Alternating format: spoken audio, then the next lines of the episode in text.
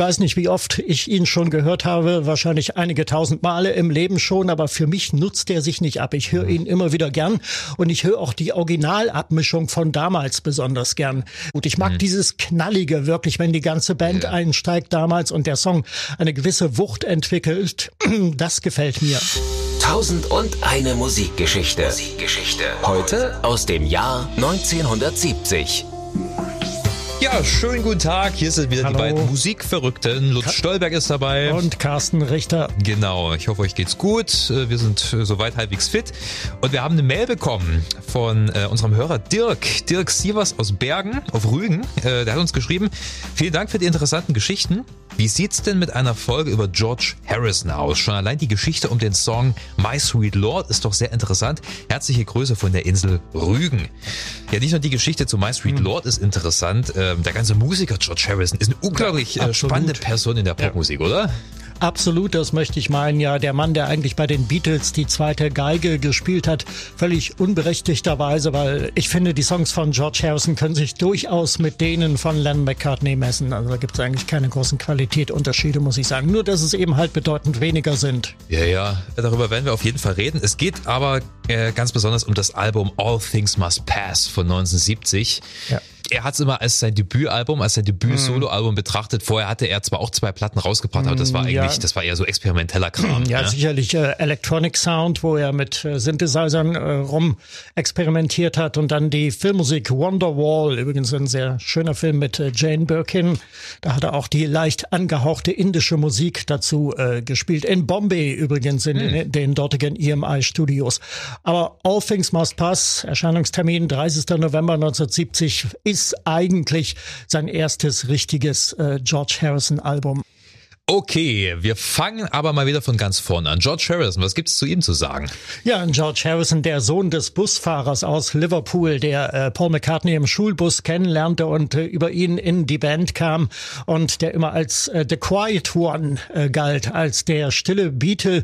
So stille war er gar nicht, aber er hatte zumindest kein so großes Maul wie äh, John Lennon oder Paul McCartney. Mhm. Insofern war er schon ein bisschen mystischer irgendwie, was sich ja auch in seiner Musik niederschlägt, in seinem Interesse für die indische indische Subkultur, der er sich dann später doch sehr verschrieben hat und auch der indischen Religion. Und ähm, ja, er war eigentlich der Erste, der äh, so richtig ausgiebig exotische Klänge in die Musik der Beatles gebracht hat. Okay, Norwegian Wood mit der Sitar war der erste Song, der ist von John Lennon, aber die Sitar wurde auch nur auf Anregung von Harrison verwendet und später hat er das ausgebaut in Songs wie uh, Love You Too auf Revolver 66 yeah. und Within You Without You vom Sgt. Pepper Album. Ist das wahr, dass er die Sitar, ich glaube, du hattest das schon mal in der Folge erzählt, ähm, bei der Produktion des Films Help entdeckt hat? War genau, so? äh, da gibt's eine Szene in einem ähm, indischen Restaurant und ähm, die Beatles werden ja von einer Sekte verfolgt, von einer fernöstlichen Sekte, genau. Und äh, ja, da stand also am Filmset stand die äh, Sitar als Requisit äh, drum herum und äh, George Harrison fand Interesse an der Musik. Er spielte darauf herum und hat sich sofort in den Klang ja. verliebt und da war es dann um ihn geschehen. Eigentlich interessant, dass aus so einer Filmrequisite so eine lebensbegleitende Weltanschauung wurde, weil er hat sich ja danach sehr mit der indischen Mystik und Spiritualität beschäftigt, bis zu seinem mhm. Lebensende eigentlich. War das ein wesentlicher äh, Kern seines Lebens, oder? Das kann man so sagen, auf jeden Fall. Also ausgelöst auch durch Ravi Shankar. Er hat das ja wirklich sehr ernsthaft betrieben mhm. und hat äh, bei ihm, also dem äh, indischen Virtuosen, hat er dann Sitar-Unterricht äh, genommen und ähm, ja, hat das auch ganz filigran erlernt, das Spiel auf der Sitar und äh, hat sich dann auch der, der indischen Religion verschrieben, also stärker als Len McCartney, die vorübergehend auch die transzendentale Meditation betrieben haben und ja auch in, in Rishikesh waren in Indien da in einem Meditationscamp. Ähm, George Harrison hat das beibehalten, während die anderen Beatles es dann wieder abgelegt haben. Und ähm, ja, bis zu seinem Lebensende eigentlich hat sich das äh, fortgesetzt, auch verstärkt, wie gesagt, durch diese hinduistische Weltanschauung, zu der er dann auch sehr gestanden hat. Okay, dann gehen wir mal ins Jahr 1970. Ähm, wo steht George Harrison? Also die Beatles, die sind Geschichte und die sind auch äh, mehr oder weniger mit Krach auseinandergegangen. Ja, das ist richtig. Ähm, also All Things Must Pass wurde ja aufgenommen zwischen Mai und Juli 1970, vorwiegend äh, in den Abbey Road Studios. Mhm. Und ähm, ja, zu dieser Zeit war die Trennung also offiziell auch schon vollzogen. 10. April war ja der offizielle Tag, äh, wo die Trennung der Beatles durch dieses Pressestatement von äh, Paul McCartney bekannt gegeben worden war. Yeah. Und äh, George Harrison hatte aufgrund seiner Benachteiligung äh, bei den Beatles äh, auf Beatles-Platten eine ganze Menge Songs auf Vorrat. Und er hatte später mal ähm, gesagt, ich zitiere wörtlich, das war für ihn like going into the bathroom and let it out. Also wie einen, einen großen Stau äh, ablassen, was sich da ja. aufgestaut hatte. Und äh, viele der Songs auf dem Album haben ja auch schon zu Beatles-Zeiten kursiert. Die Get Back Sessions jetzt äh, wiedergegeben in dem Film von äh, Peter Jackson, dem Dokumentarfilm. Yeah ähm, geben darüber Auskunft, dass also viele Harrison-Songs von All Things Must Pass und auch spätere zu dieser Zeit schon rumgegeistert sind ja. äh, zwischen den Beatles. Die haben den echt nicht rangelassen, oder? Das ist unglaublich. Also äh, einige Songs sind ja sind ja schon für die Sgt. Peppers und Revolver Sessions entstanden. Also ich glaube, ja. Isn't It a Pity, der ist schon 66, 67. Ja, der, der, ungefähr fünf Jahre lag der auf Halde. Ja. Das ist richtig. Ich finde jedenfalls, das ist so eine Platte, die muss man von Anfang bis Ende durchhören. Muss man sich ein bisschen Zeit mitnehmen, weil es sind ja drei LPs, aber äh, das Album entfaltet so eine tolle Stimmung und viele Songs haben auch so eine, ich will jetzt nicht zu hochgreifen, aber die haben so eine gewisse Wärme und Weisheit, äh, die natürlich von George Harrison kommt, weil naja, er, er, er war ja jetzt nicht der große Rockstar. Er hat sich, wie gesagt, mit Mystik und so weiter beschäftigt. Er hat äh, sich auch mit Gärtnerei sehr mhm. auseinandergesetzt. Ja, werden wir uns auch noch genau. drüber unterhalten. Ja, es ist richtig. Ähm, wobei, äh, ich muss sagen, ich sehe es nicht ganz so mit dem, mit dem roten Faden, der sich durch äh, dieses Werk zieht. Ich äh, hadere auch ein wenig mit dem Album und schuld daran ist Phil Spector, ja. der äh, Co-Produzent und der äh, wirklich ein, ein gewaltiges, aufgeblasenes Werk äh, zum Teil daraus gemacht Was? hat. Also es gibt einige ja. Songs darauf, die kann ich über überhaupt nicht hören. Die brüllen mich regelrecht an aus den Boxen und das mag ich einfach nicht. Und da ja. denke ich mir, denen hätte ein schlichteres Arrangement sicherlich gut getan. Was ja auch der große Herzenswunsch von George Harrison kurz vor seinem Tod war. Da war ja, glaube ich, die, das 30. Jubiläum. Er ist ja 2001 gestorben. Äh, 2000 muss dann das 30. Jubiläum gewesen sein. Richtig, ja, erschien ähm, Jubiläumsedition. Da, da eine, äh, so eine äh, remasterte Version und mhm. jetzt haben sie das Ding ja zum 50. nochmal komplett neu ja. zusammengesetzt und haben auch diesen ganzen Pop Pomp und vor allem diesen Hall. Ja, das war ja, ja. so viel Hall. Phil Spector ist ja immer die Wall of Sound. Das ja, ist ja ganz ja, viel klassische Instrumente und Hall. Ähm, Finde ich auch wesentlich geiler in dieser Version, also in diesem Boxset. Ja, das ist richtig. Aber Phil Spector kam ja nicht von ungefähr. Er hatte ja das letzte Beatles-Album Let It Be auch produziert. Da gab es mhm. ja den großen Streit unter den Beatles. McCartney wollte weiterhin an George Martin festhalten. Aber äh, Lennon, äh, Harrison und auch Ringo Starr haben, um den Mythos Beatles auch zu entzaubern am Ende ihrer Karriere, weil sie ja die Band einfach satt hatten, ja. ähm, haben sie an Phil Spector äh, festgehalten und ihn dann verpflichtet, damit ähm, ja der Beatles Sound sich auf Let It Be eben von den anderen, von den George Martin Produktionen ähm, unterscheidet. Ja, yeah. und auf diese Weise war also Phil Spector mit ins Spiel gekommen und George Harrison hat dann an ihm festgehalten als Co-Produzent. Also sie werden beide als äh, Produzenten von All Things Must Pass äh, ausgewiesen, George Harrison und Phil Spector. Ja, yeah. gucken wir uns mal ähm, ein paar Songs im Speziellen an. Eine der bekanntesten Nummern ist ähm, sicherlich My Sweet Lord. Äh, ja, wunderbares Stück und hätte auch ein toller Beatles-Song werden können, muss ich sagen. Also ja.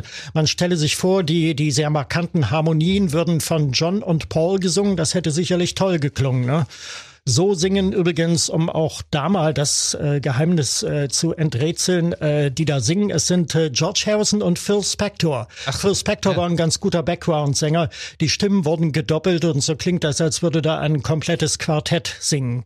Ähm, Phil Spector konnte ähm, hervorragend Falsett singen, zum Beispiel in dem Song Oh Yoko von John Lennon auf Imagine. Da singt er also im Background auch und das klingt wie Beatles. Also da singen auch Lennon und Phil Spector. Das klingt wie Lennon McCartney ein bisschen. Ja, und so klar. ähnlich ist der Effekt auch bei My Sweet Lord. Ja, Phil Spector war schon menschlich äh, furchtbar, aber als Musiker äh, wirklich genial gewesen. Mm, ja, ja. Also äh, insgesamt haben zwölf Leute an dem Song mitgewirkt. Da kommt auch wieder das Konzept Wall of Sound. Also da ja. hast du drei Keyboards gleichzeitig und alles solche Späße. Ja, mir gefällt, wie ähm, dann die Band äh, einfach so, so, so, so langsam da reinkommt. Ja. Die kommt nicht so plötzlich, sondern das, das, das passiert so nebenbei in der zweiten Strophe irgendwann geht's dann auf einmal los dass so Schlagzeug mit reinkommt, ein bisschen Keyboard. Mhm. Das ist cool gemacht. Genau, es fängt ja an mit einer Akustikgitarre ja. und ähm, ja, der Song nimmt richtig Fahrt auf. Ansonsten muss ich aber sagen, den Song kann ich überhaupt nicht mehr hören. Das ist wieder so die Kategorie abgespielt. Komischerweise ist das bei mir anders. Ja. Also ich weiß nicht, wie oft ich ihn schon gehört habe, wahrscheinlich einige tausend Male im Leben schon, aber für mich nutzt er sich nicht ab. Ich höre ihn immer wieder gern und ich höre auch die Originalabmischung von damals besonders gern. Es gibt ja auf der Jubiläumsedition von 2000, da gibt's eine sehr abgespeckte Version, da singt Noah Harrison, yeah. schon mit deutlich älterer Stimme. Äh, Sam Brown singt, die Sängerin, äh, yeah. singt im Background und Danny Harrison, sein Sohn, äh, spielt die äh, Gitarre Gitarre, die äh, Lead-Gitarre ja. und ähm, auch jetzt auf, auf der ganz neuen, äh, zum 50. Jahrestag, äh, die abgespeckte, neu remasterte Version gefällt mir nicht so gut. Ich mag mhm. dieses Knallige wirklich, wenn die ganze Band ja. einsteigt damals und der Song eine gewisse Wucht entwickelt. Das gefällt mir. Er wollte ja eigentlich äh, damit einen Gospel-Song schreiben. Er hat ja immer gesagt, er möchte damit so ein religiöses Lied und Hare Das ist inspiriert durch die Edwin Hawkins Singers Oh Happy Day genau. und die genau. Songstruktur ist auch ähnlich oder genau. die Textstruktur. Und, und, und ich glaube, das ist das, was mich an diesem Song so ein bisschen nervt. Ähm, der plätschert so lieblich dahin, da passiert mir zu wenig. Ja, der, der braucht mehr Kante, finde ich. Also ich glaube, es gibt bessere Lieder, die sich mit Religion und mit Spiritualität auseinandersetzen. Gut, es ist ja textlich jetzt auch nicht so sonderlich ergiebig, das äh, stimmt schon. Ja, das Lied handelt eigentlich von der Suche nach Gott. Ja. Und er singt ja eigentlich äh, nur, dass er äh, seinen Herrn sehen will und ja. bei ihm sein will, aber es irgendwie alles zu, zu lange äh, dauert. I really wanna see you, Lord. I really wanna be with you.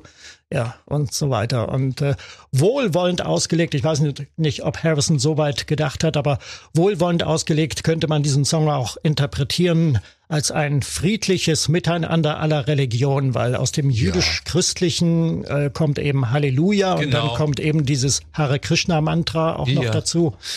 Und dann natürlich die große äh, Geschichte mit dem Plagiat bei My Street Lord. Sollte man auf jeden Fall auch mal drüber reden. Ja, ähm, der Song ist im Januar 1971 als Single ausgekoppelt worden, stürmte unglaublich die Charts.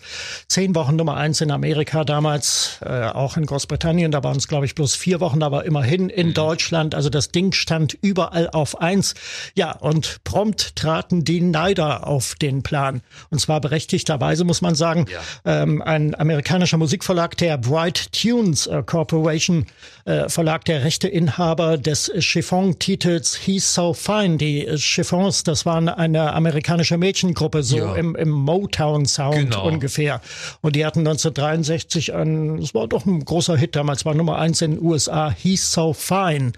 Und ähm, ja, das kommt natürlich alles so im mehrstimmigen Motown-Singsang so ähm, daher, aber ähm, die Melodie erinnert schon sehr stark ja, an My Sweet Lord. Definitiv. Ich meine, George Harrison hat immer gesagt, er hat sich an Oh Happy Day orientiert und ich glaube ihm das auch. Er hat das, denke ich, nicht bewusst ja. nachgemacht, aber der wird den Song sicherlich irgendwann mal als Teenager oder als junger Mann gehört haben und hatte den noch irgendwie im Hinterkopf. Ja. Was mich eher überrascht, dass Phil Spector das nicht mitgekriegt hat, weil der war doch voll drin in der ganzen Motown-Geschichte, oder? Ja, vielleicht wollte er es nicht mitkriegen. Ja. Das, man weiß ja nicht, was in diesem Mann lassen. da vor sich ging damals. Wie haben die sich dann geeinigt? Ähm, naja, es gab eine außergerichtliche Einigung. Also es gab diese Klage und ähm, ja, George Harrison hat beteuert, dass er He's So Fine überhaupt nicht kennt. Ja. Und ähm, es wurde sich dann außergerichtlich geeinigt. Ähm, man hat dann also juristisch äh, festgetackert, wurde dann ein unbeabsichtigtes Plagiat, mhm. das George Harrison da also äh, begangen hat. Und ähm, er musste dann ähm, einen Teil der Tantiemen zurückzahlen, die er durch den Song eingenommen hat. Das war alles noch ziemlich kompliziert. Also da ja. kam alles Notenverkauf, äh, spielte da noch mit rein. Ah, dann, ja, dann der Verkauf des Titels auf dem Album, auf der Single etc. und so weiter. Und es wurden dann äh, 2,1 Millionen US-Dollar Rückzahlung äh, ursprünglich festgelegt. Das äh, Gericht ging dann noch ein bisschen runter damit. Und zwar stellte es äh, zugunsten von George Harrison fest, äh, dass dieser Song ja äh, zu solch großem Erfolg äh, gekommen war durch die Person George Harrison, eben durch seine Prominenz und so wurden dann also 1,5 Millionen US-Dollar an Rückzahlung festgelegt. Äh, George Harrison hat das dann später lächelnd kommentiert und gesagt, das hätte ihm nichts ausgemacht, weil er hatte sowieso noch nichts von dem Geld gesehen. Das war alles noch bei den Companies, ja. äh, wie er sich ausdrückte, also wahrscheinlich auf dem Beatles-Konto, auf dem Apple-Konto. Das, das war ja damals, sein, ja. damals äh, im Zuge der Trennung der Band alles eingefroren. Da kam ja keiner ran. Wenn es ums Geld geht, dann wird schmutzig.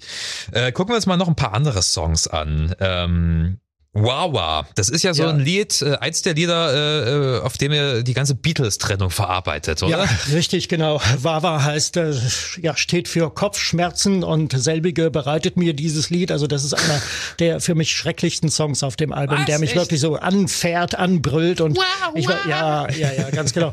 äh, Harrison hat das Lied übrigens äh, geschrieben. Er hatte sich ja bei den Get Back Sessions im Januar 69 äh, für eine Woche von den Beatles getrennt. Da war er irgendwo im Hotel untergetaucht und da hat er diesen Song geschrieben. Also es war eine ganz, ganz äh, intensive, unmittelbare der, ja, Auseinandersetzung damit. Der muss so die Schnauze voll gehabt haben, dass auch äh, Yoko Ono mal mit rumgemischt hat und die hat ja dann, die war ja auch im Studio und hat ihr Geschrei, was sie dieses ja. Yoko Ono Geschrei, mit dem ich auch überhaupt nichts anfangen kann.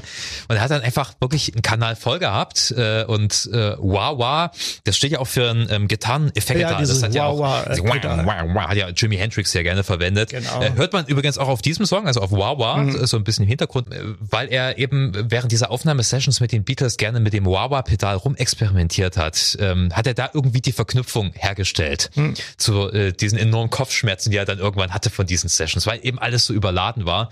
Ja, es ist ein überladener Song, aber ich finde ihn echt spannend, weil das so eine ganz ungewöhnliche Akkordstruktur hat. Immer so ein Tonartwechsel. Ich will jetzt nicht zu mhm. wissenschaftlich sein, aber es ist sehr, sehr, sehr spannend gemacht. Ich höre den eigentlich gerne. Aber ich stehe auf schrägen Kram. Ja, er ist auch zu lang. Er geht, glaube ich, über sechs Minuten. Ich habe ihn vorhin noch mal gehört und er ist eigentlich nach drei Minuten ja. durch und denkst dir, jetzt wäre gut, aber dann geht er immer weiter. Fünf Minuten 35 ja. habe ich auf meiner Liste okay, stehen. Mhm. Ähm, nach Wawa kommt äh, einer meiner Lieblingssongs mhm. äh, auf der Platte, Isn't It a Pity? Mhm. Finde ich eine ganz, ganz tolle Ballade, die ja. auch wirklich bloß er hätte schreiben können. Also das, das ist wahrscheinlich so in der gleichen Zeit entstanden wie, wie damals Songs wie Something. Ja, wir haben ja schon drüber geredet, das muss ja so irgendwann 66, 67 entstanden sein, oder? Äh, ja, das kommt äh, gut hin ungefähr, ja. Apropos Something, wenn ich das noch anfügen darf, das war ja die erste Beatles Nummer eins äh, einer George Harrison Komposition. Das war die äh, doppelte A-Seite Come Together und Something, ja. die 69 ausgekoppelt wurde aus Abbey Road und Platz eins in Amerika erreichte. Und äh, die erste Nummer eins von George Harrison, die kommentierte John Lennon damals lakonisch. Ja, das wird auch allmählich Zeit. Er arbeitet schließlich lange genug mit zwei gottverdammten Genies zusammen. Mhm bescheiden. Einen weiteren tollen Song, der mhm. ja auch mhm. sehr bekannt ist, What is Life? Das ist ein äh, typischer früh 70er Rocksong. Ne? Ja, komischerweise, der steht auch auf meiner schwarzen Liste Echt? und äh, so wie Wawa und äh, What is Life kann ich vergleichsweise auch wenig mit äh, anfangen. Kommt auch zu schrill, zu laut, zu bombastisch, zu überladen. und dabei wurde der schon entschlackt. Und Phil Spector wollte, soweit ich weiß, eigentlich noch viel mehr Pomp. Er hat viel mehr Instrumente dafür aufgenommen. Da hat George Harrison dann sein Veto eingelegt, er wollte das nicht. Und ich finde, so wie es in der Endabmischung klingt, passt alles im Song. Ja, geiles Gitarrenriff, cooler Aufbau, Bläser sind immer geil in einem Rocksong. Ja, und der Chorus, der bleibt natürlich auch hängen. Aber ist ja gut, wenn wir mal unterschiedlicher Meinung ja. sind. Das ist ja auch mal erfrischend. Für mich einer der schönsten Songs noch ist Hear Me Lord. Äh, das ist wirklich ein sanftes Lied und das ist äh, inhaltlich auch angelehnt an My Sweet Lord. Also da geht es wiederum um die Suche nach Gott. Ja, bin ich dann wiederum kein Fan von. Okay. Ich glaube, mein Favorit ist äh, tatsächlich, es ist auch eine ganz sanfte Ballade, The Ballad of Sir Frankie Crisp. Mm. Da geht's ja um den ursprünglichen Besitzer von George Harrisons großem Anwesen. Mhm. Kennst du die Geschichte? Äh, mit Fire Park. Äh, ja, dieses genau. barocke Anwesen, das er äh, 1970 äh, bezogen hat. Genau, und wo er ja auch sehr viel gegärtnert hat und sich ja. dann ein Stück weit auch zurückgezogen hat. Und dieser Frankie Crisp, der muss wohl ziemlich äh, beliebter, einflussreicher Bürger der Stadt gewesen sein, irgendwann im 19. Jahrhundert, aber halt auch ein ausgemachter Exzentriker. Also der hatte viele Schrullen. Und das macht sich wohl auch auf diesem Anwesen bemerkbar. Er war genau wie George Harrison ein begeisterter Gärtner und hatte da unter anderem einen alpinen Garten angelegt mit einer äh, sechs Meter hohen Nachbildung des Matterhorns. Ja, das ist eins dieser Dinge. Und der Song ist quasi eine Beschreibung dieses Hauses. Und das Ganze ist so aufgebaut, naja, ein bisschen wie, wie ein Filmdrehbuch, also sehr szenisch, eine interessante Art, einen Songtext zu schreiben. Was mich aber am meisten am Song begeistert, ist äh, diese wunderschöne Gitarrenmelodie. Die ist einfach traumhaft. Das ist ein, sollte man sagen, ein schlossartiges Anwesen. Firepark ist im 19. Yeah. Jahrhundert gebaut worden, so im Barockstil und ähm, ja, mit, ich weiß gar nicht wie viel Zimmern, glaube ich, über 60 Räume drin. Für mich einer der weiteren Favoriten, Apple Scruffs. Yeah. Ähm, Ja, setzt sich auch kritisch mit der Beatles-Geschichte auseinander. Äh, Apple Scruffs, also in Anlehnung an die Beatles-Plattenfirma Apple, so wurden die beharrlichen, meist weiblichen Fans genannt, die äh, vor den Beatles-Studios, also entweder vor dem Apple-Studio in der Savile Row, England, oder eben vor der Abbey Road, äh, immer standen und warteten, um irgendwie mit den Beatles ins Gespräch zu kommen. Scruffs ist, ist glaube ich, kein, kein Sehr äh, schöner Ausdruck. Ähm, Man könnte das also jetzt ganz boshaft übersetzt, die Apple-Schlampen äh, könnte man das, glaube ich, in dem Zusammenhang auch Ja. bezeichnen, obwohl das natürlich sehr hart ist. Ja, übrigens zwei von den beharrlichen Mädchen sind ja auch auf einer Beatles-Aufnahme verewigt, nämlich in Across the Universe, der Urversion von äh, John Lennon.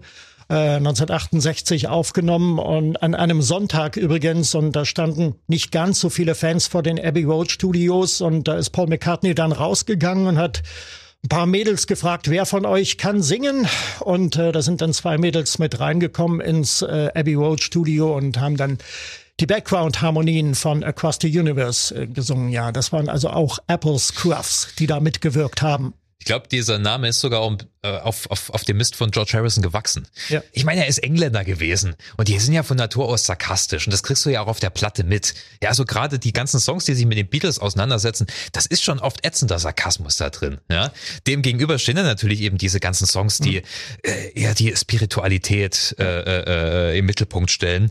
Ist halt eine vielschichtige Persönlichkeit gewesen. Äh, wir sollten vielleicht mal noch Bob Dylan in dem Zusammenhang Ja, erwähnen, weil genau. äh, sein Einfluss ist ja auch sehr hörbar auf der Platte. Ja, er hat, glaube ich, an drei Songs hat er mitgewirkt und äh, Ja, ein Song ist ja direkt von ihm. ein äh, Song If ist Not direkt For von You ihm. ist, äh, äh, glaube ich, mh, ich glaube 1970 auch rausgekommen, oder? Mhm. Auf irgendeinem Album von ihm.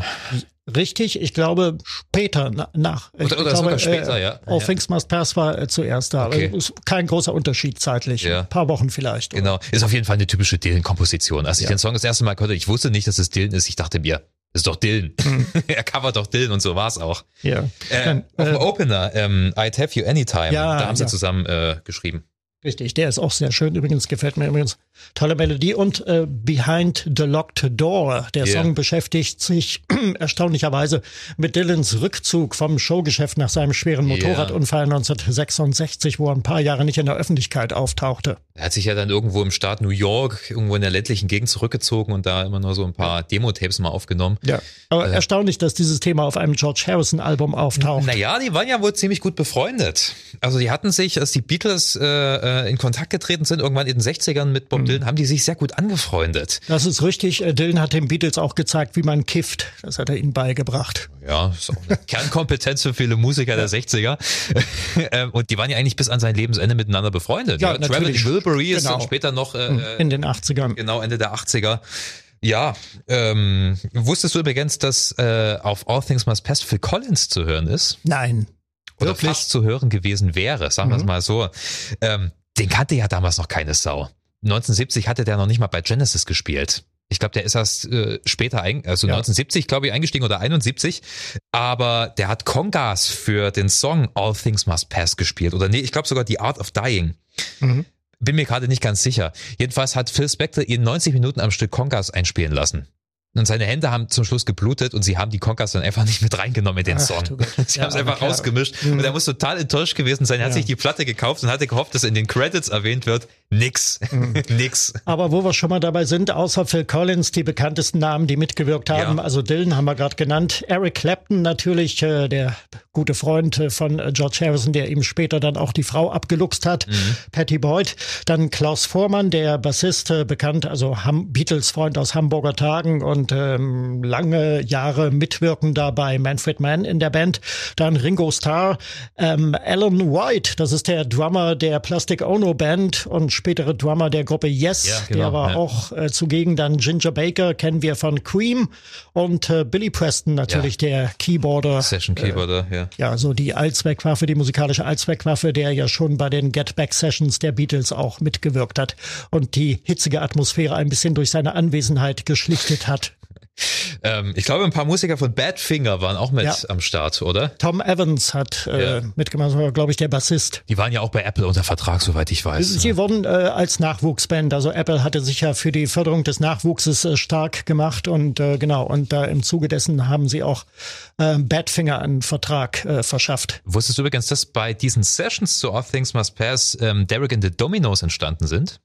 Äh, ja, davon habe ich vage alle, gehört. Alle Musiker von Derek and the Dominos waren auch daran beteiligt und äh, ja, allen voran natürlich Clapton als bekanntester mhm. Name. Und die haben dann danach äh, mit Songs wie Layla äh, auch von sich hören lassen. Muss eine interessante Aufnahmeatmosphäre gewesen sein. Es gibt ja auch ja. Äh, diese Outtakes, äh, teilweise so 10 Minuten Jam-Sessions auf einem mhm. Blues-Standard. Ähm, ich habe das Gefühl, die hatten schon ziemlich viel Spaß, oder im Studio? Ja, das äh, dokumentiert ja auch die die letzte Platte. Also genau genommen ist äh, All Things Must Pass ja eigentlich ein Studio-Doppelalbum. Mhm. Die letzte LP besteht aus einer Jam-Session unter Live-Bedingungen eingespielt. Gefällt mir persönlich nicht so sehr, also jetzt vom musikalisch-ästhetischen her, aber so ein Dokument über die Entstehung dieser LP auch. Ja, diese, diese, wie heißt dieser Geburtstagssong? It's Johnny's It's Birthday. Johnny's Birthday zum 30. Geburtstag von John Lennon damals äh, im Oktober 1970. Naja, das ist so eine schön schräge Nummer, das muss ja, man eigentlich mit Zur Melodie von Congratulations, äh, Cliff Richard. Ja, mit vielen äh, Spielereien, technischen ja. Spielereien, da wird das Tempo verzögert, beschleunigt und wieder zurückgenommen etc. Ja, die hatten einfach mal ein bisschen Spaß im Studio, warum nicht? Wie ist denn die Platte damals eigentlich angekommen? Sehr gut. Also ja. es war äh, George Harrisons kommerziellstes Album und ähm, ein Erfolg, den er ansatzweise vielleicht mit Cloud9 später nochmal erreicht hat, das sehr erfolgreiche Comeback-Album 1987. Aber All Things Must Pass bleibt äh, übertroffen und ähm, ist in den USA für sechs Millionen Verkäufe und das ist, wir reden von einem Dreifachalbum, ja. das muss man hier unterstreichen an der Stelle. Das war auch nicht billig und für jedermann erschwinglich, ist also für sechs Millionen Verkäufe dann mit Platin dekoriert worden. Er hat sich ja danach, er hat dann noch Platten veröffentlicht. Ähm, ja. äh, The Concert for Bangladesh sollte man vielleicht auch noch erwähnen, auch noch ein großer Meilenstein seiner Karriere. Aber es ist dann immer ruhiger um ihn geworden. Er hat ja. sich dann eigentlich auch immer mit anderen Sachen beschäftigt. Ja, es ne? ist richtig. Er hat ja ein eigenes Plattenlabel dann gegründet, äh, Dark Horse äh, Records. Ja. Und ähm, ja, aber allmählich haben die Erfolge abgenommen und ähm, ich glaube, er wollte aber auch gar nicht mehr so richtig, oder? So richtig glaube ich auch nicht mehr. Nee, er hat dann später auch Probleme mit seiner Stimme gekriegt. Also sie war zwischendurch, wenn man sich Aufnahmen von 73, 74 anhört, da war sie fast weg äh, zwischendurch. Da hat er eine Pause gemacht und dann, dann hat er auch Schwierigkeiten beim Vertrieb gehabt, weil, mhm. weil seine Verkäufe eigentlich nicht mehr so gezündet haben. Dann gab's noch so ein kleines Comeback-Album mit äh, Somewhere in England und der Hitsingle All Those Years Ago. Yeah. Zum Tode von John Lennon umgetextet. Ursprünglich sollte Ringo Starr den Titel singen 1981, aber George Harrison hat dann einen äh, John Lennon Gedenksong daraus gemacht unter Beteiligung von Ringo Starr und von äh, Paul und Linda McCartney. Das yeah. war die erste Aufnahme nach ähm, dem Tod von John Lennon, wo äh, die drei noch lebenden Beatles wieder gemeinsam gespielt haben, auch wenn sie nicht gleichzeitig im Studio ja, waren. Ja, ja, ja, ja.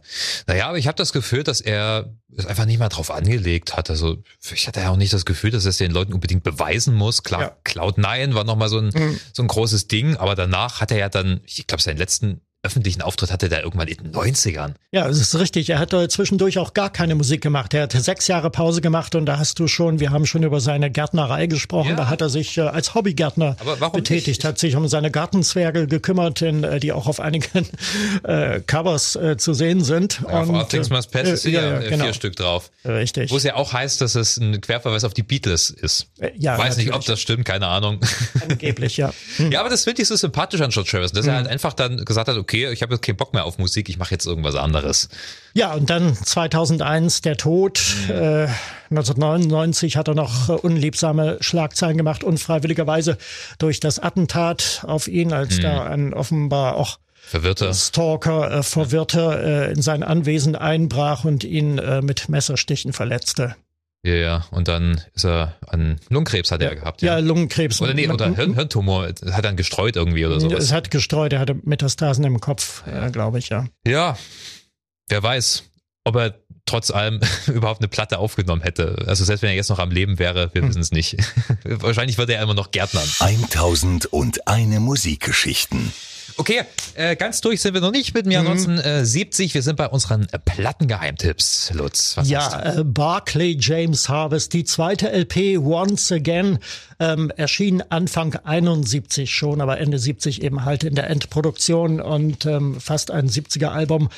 Interessantes Werk, schönster Song darauf, Galadriel, sehr romantisch. Es geht alles in, in Richtung äh, Progressive Rock, die frühen Aufnahmen von Barclay, James Harvest. Da haben wir oft Tempo und Melodiewechsel und äh, dann war ja damals der originale Keyboarder Stuart Woolstenholme, genannt Wooly Woolstenholme, noch Ja. mit dabei.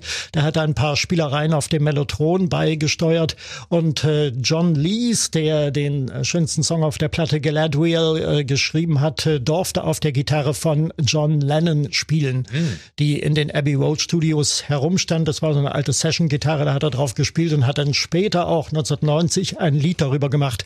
John Lennons Guitar, ein sehr, sehr bewegender Song. Weitere Metaebene aufgemacht. Sehr interessant. Okay, äh, mein Geheimtipp ähm, ist On the Boards, das zweite Album von Taste. Taste war eine Bluesrock-Band aus Irland. Rory Gallagher hat dort gespielt, der große Meistergitarrist. Ähm, und der ist im gleichen Jahr, soweit ich weiß, auch ausgestiegen und hat dann seine Solokarriere in Gang gesetzt. On the Boards jedenfalls ist eine sehr lebhafte Platte. Also Taste war eine echt coole Truppe. What's Going On ist wahrscheinlich ihr bekanntester Track oder Eat My Words, auch ein schöner Titel. Ähm, das ist eben der typische Sound, den dann Rory Gallagher später etablieren sollte. Also schneller, energetischer, ehrlicher, bodenständiger Bluesrock, immer wieder gespickt mit so kleinen Folk- und Jazz-Elementen. Ja, also nicht nur irgendeine rupplige Truppe, sondern wirklich versierte Musiker. Taste on the Boards. Okay, lieber Lutz, äh, waren sehr viele Geschichten. Ja. Das waren noch mehr als 1000 eine Geschichten. Wir hätten noch weitermachen können. Definitiv. Äh, Beatles, George Harrison, da kannst du eigentlich gar nicht äh, äh, genug erzählen. Aber wir belassen es erstmal dabei. Vielen Dank äh, fürs Einschalten, vielen Dank für deine Expertise, lieber Lutz. Sehr gerne, Äh, danke. bleibt alle schön gesund, bleibt uns gewogen. Bis bald. Tschüss.